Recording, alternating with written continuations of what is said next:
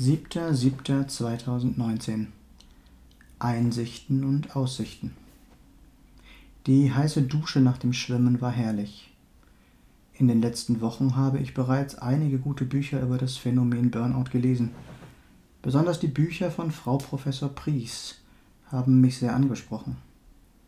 Zunächst war es unglaublich wichtig für mich, erst einmal zu sehen, was das denn eigentlich überhaupt ist und wie viele andere Menschen davon betroffen sind. Es ist das eine, das von meiner Ärztin, dem Chiropraktiker oder dem Heilpraktiker zu hören. Aber ich war doch immer noch sehr skeptisch, kannte ich dieses Verhalten meines Körpers bisher nicht, beziehungsweise hatte ich es wohl nie bemerkt. Was mich dann aber wirklich zutiefst berührt hat, war das, was psychologisch dahinter steht.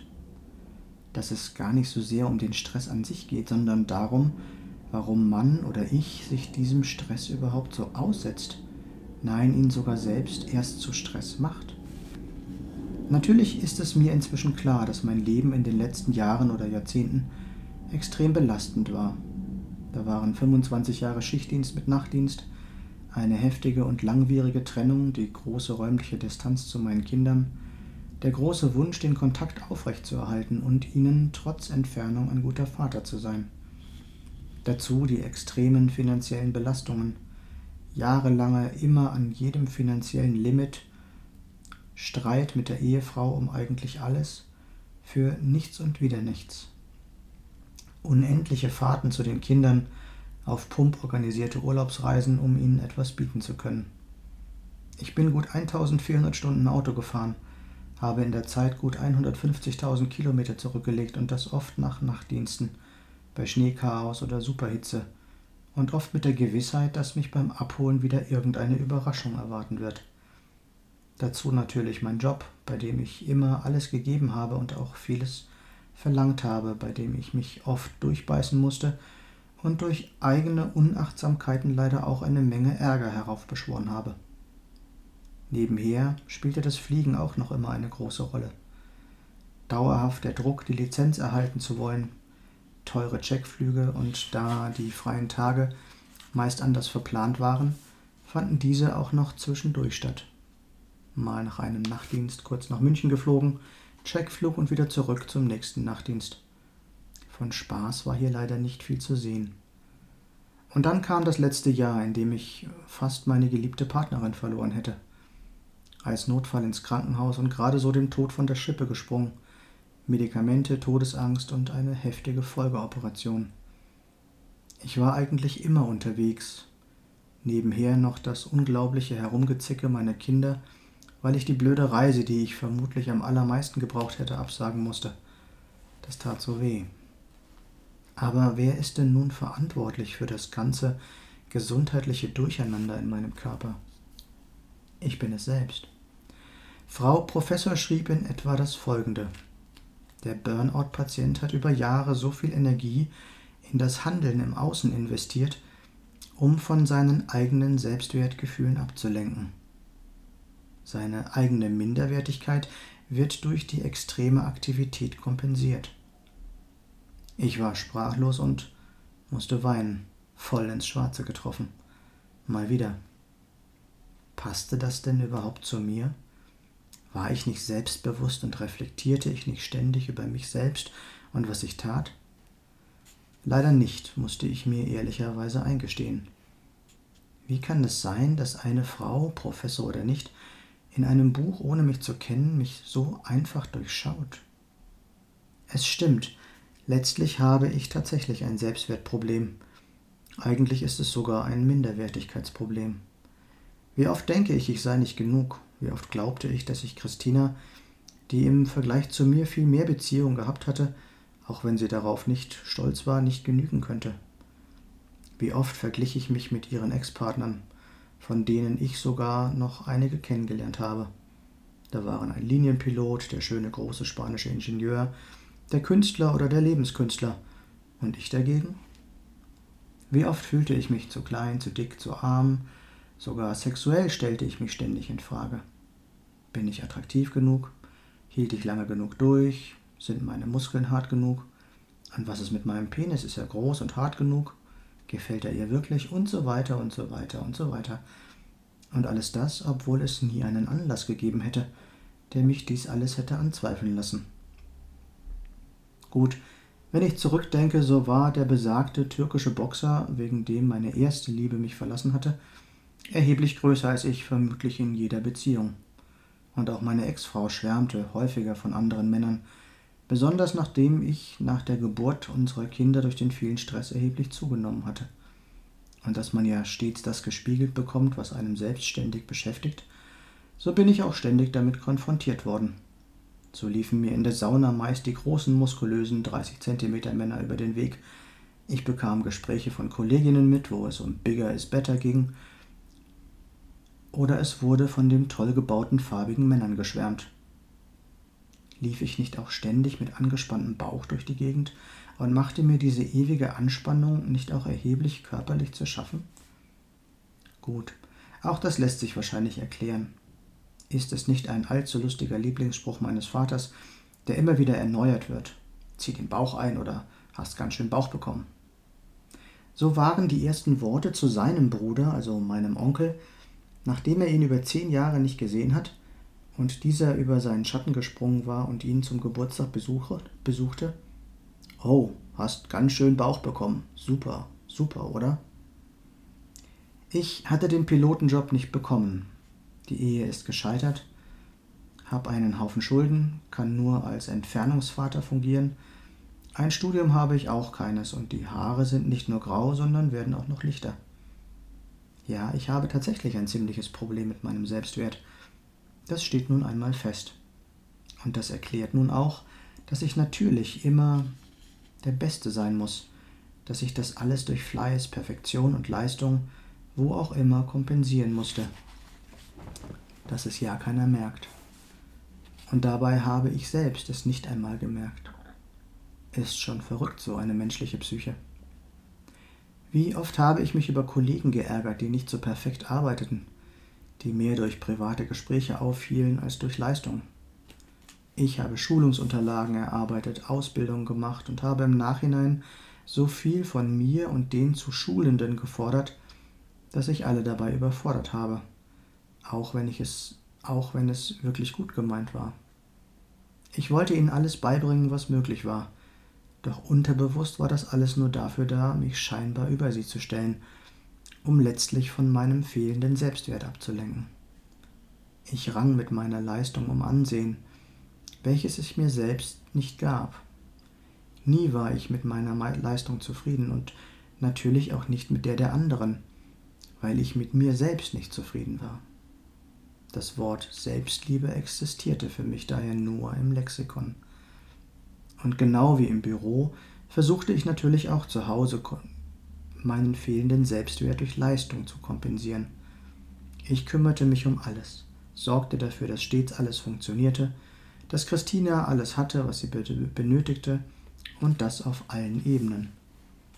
Durch die Fülle meiner Taten im Außen füllte ich letztlich die Leere in mir selbst. Ich las die Frage, haben Sie sich eigentlich mal gefragt, was Sie denn selber wollen? Was brauchen Sie, um wirklich glücklich und erfüllt zu sein? Ich wusste es nicht. Dann zeichnete Frau Professor noch den, das sogenannte Käfermodell. Man solle für sich überprüfen, inwieweit die unterschiedlichen Lebensbereiche ausgeglichen und harmonisch sind, beziehungsweise ob sie sich so anfühlen. Meist gäbe es bei Burnout-Patienten mehrere Bereiche, die nicht wirklich im grünen Bereich sind. Diese Bereiche waren Partnerschaft, Gesundheit, Beruf, soziale Kontakte, Familie und Glaube. Hört sich doch prima an, dachte ich im ersten Moment. Doch beim genaueren Hinsehen war es nicht mehr wirklich prima. Partnerschaft. Ich habe eine tolle Partnerin und wir leben auch eine ehrliche und liebevolle Partnerschaft. Aber war sie wirklich ausgeglichen? Machte ich nicht in Wirklichkeit alles, dass sie glücklich war?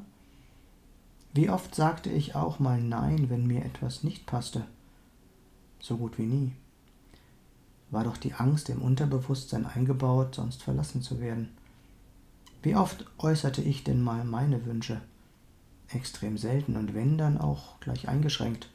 Schatz, könntest du mich vielleicht ein paar Minuten verwöhnen? Ich will ja keinem zur Last fallen. So eine Scheiße. Also alles im grünen Bereich? Mitnichten. Gesundheit.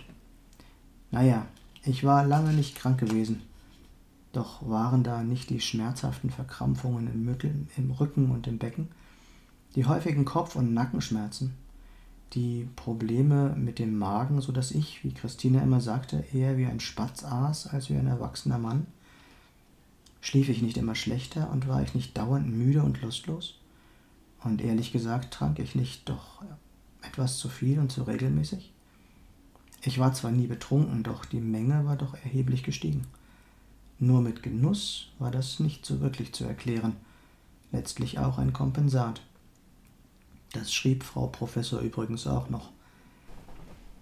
Meine Augen waren schlechter geworden, meine Kraft in allen Belangen gesunken und trotz vielem Training kein Zuwachs festzustellen. Wie oft musste ich das Krampftraining mit Mike vorzeitig beenden, weil ich schlicht platt war. Also Gesundheit im grünen Bereich? Mitnichten. Beruf. Also gut bezahlt ist er. Meine Leitungsposition gibt mir schon die Freiheit zu entscheiden, wie ich mit dem zur Verfügung, Verfügung stehenden Team das immer öfter entstehende Chaos beseitigen und die unzähligen Lücken in den Kapazitäten, die meist hausgemacht waren, schließen konnte. Es ist schlicht und einfach eine Sisyphus-Arbeit. Optimal ist so gut wie nie möglich.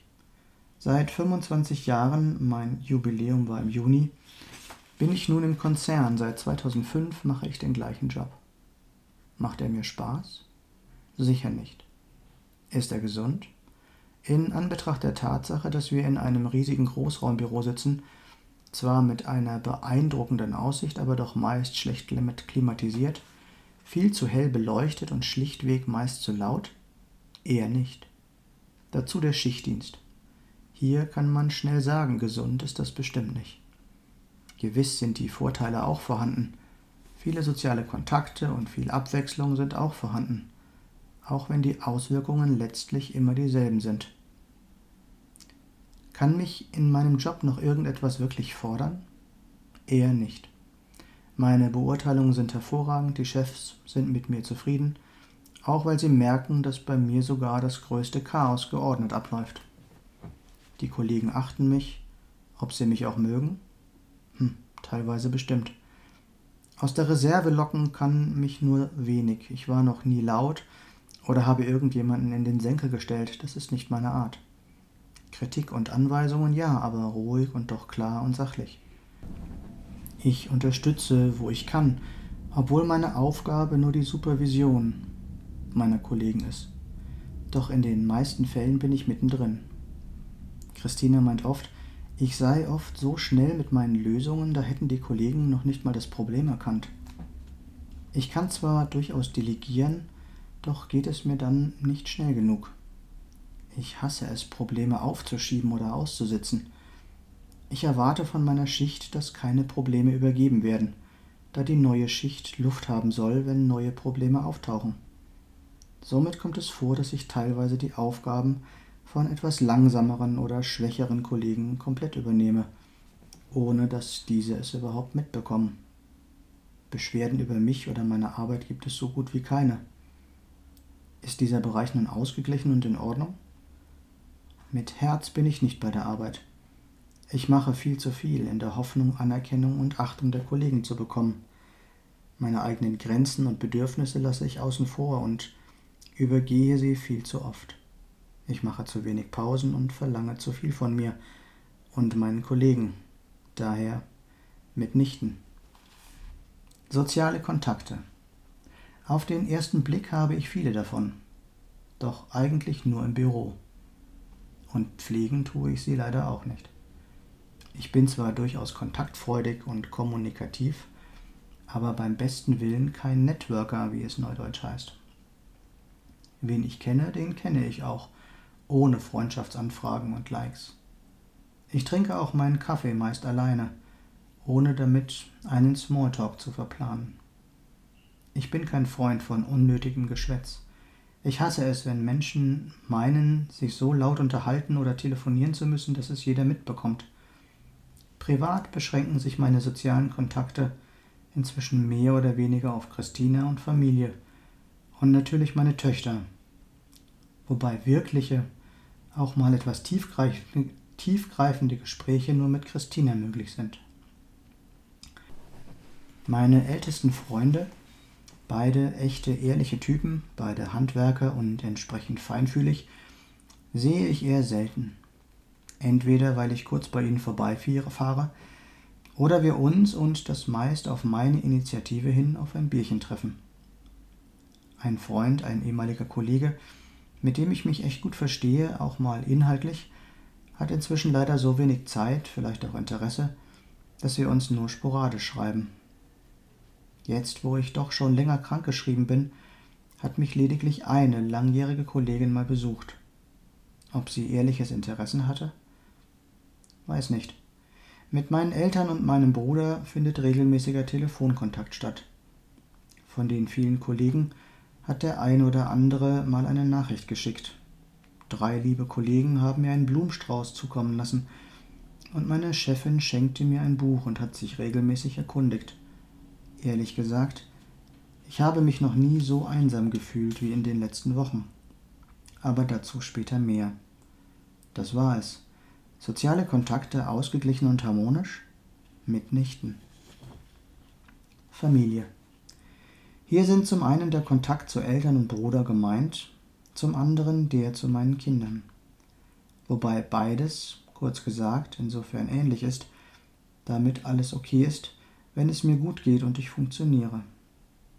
Das ist es, was ich, wenn man wirklich ehrlich zurückschaut, in den letzten Jahren und Jahrzehnten gemacht habe. Ich habe funktioniert. Und jetzt ist der Moment da, wo ich plötzlich nicht mehr funktioniere. Es ist mir nicht mehr möglich, regelmäßig meine Eltern zu besuchen, und auch mal eben zu meinen Kindern zu fahren, ist nicht drin. Dazu habe ich noch etwas, wovon sie noch nie etwas gehört haben und es daher auch nicht verstehen. Bitte verstehen Sie mich jetzt nicht falsch, ich liebe meine Familie. Ich habe tolle Eltern und auch mein Bruder ist ein prima Kerl der sofort da wäre, wenn ich ihn zum Helfen bräuchte. Aber mit der Situation ist er gänzlich überfordert, genau wie meine Eltern. Meine Kinder sind es gewohnt, dass ich immer irgendwie alles hinbekomme, doch jetzt wissen sie auch nicht, was sie mit dieser Situation anfangen sollen. Am besten den Kopf erstmal tief in den Sand stecken. Nach dem Herausziehen ist er bestimmt wieder normal. Nee, ist er nicht. So ist wohl auch die Frage, inwieweit dieser Bereich Familie sich im Gleichgewicht befindet, klar zu beantworten. Mitnichten. Glaube. Dieser nun letzte Bereich ist wohl am schwersten zu greifen. Kommt man nur aus der Burnout-Falle, wenn man einer Religion angehört? Natürlich ist das nicht so gemeint. Glaube bedeutet, ob man überhaupt an irgendetwas glaubt. Ob es die Liebe ist, die grundsätz das grundsätzlich Gute im Menschen, Schicksal oder dass wir Menschen uns unsere Situationen selbst kreieren, durch Gedanken oder Worte.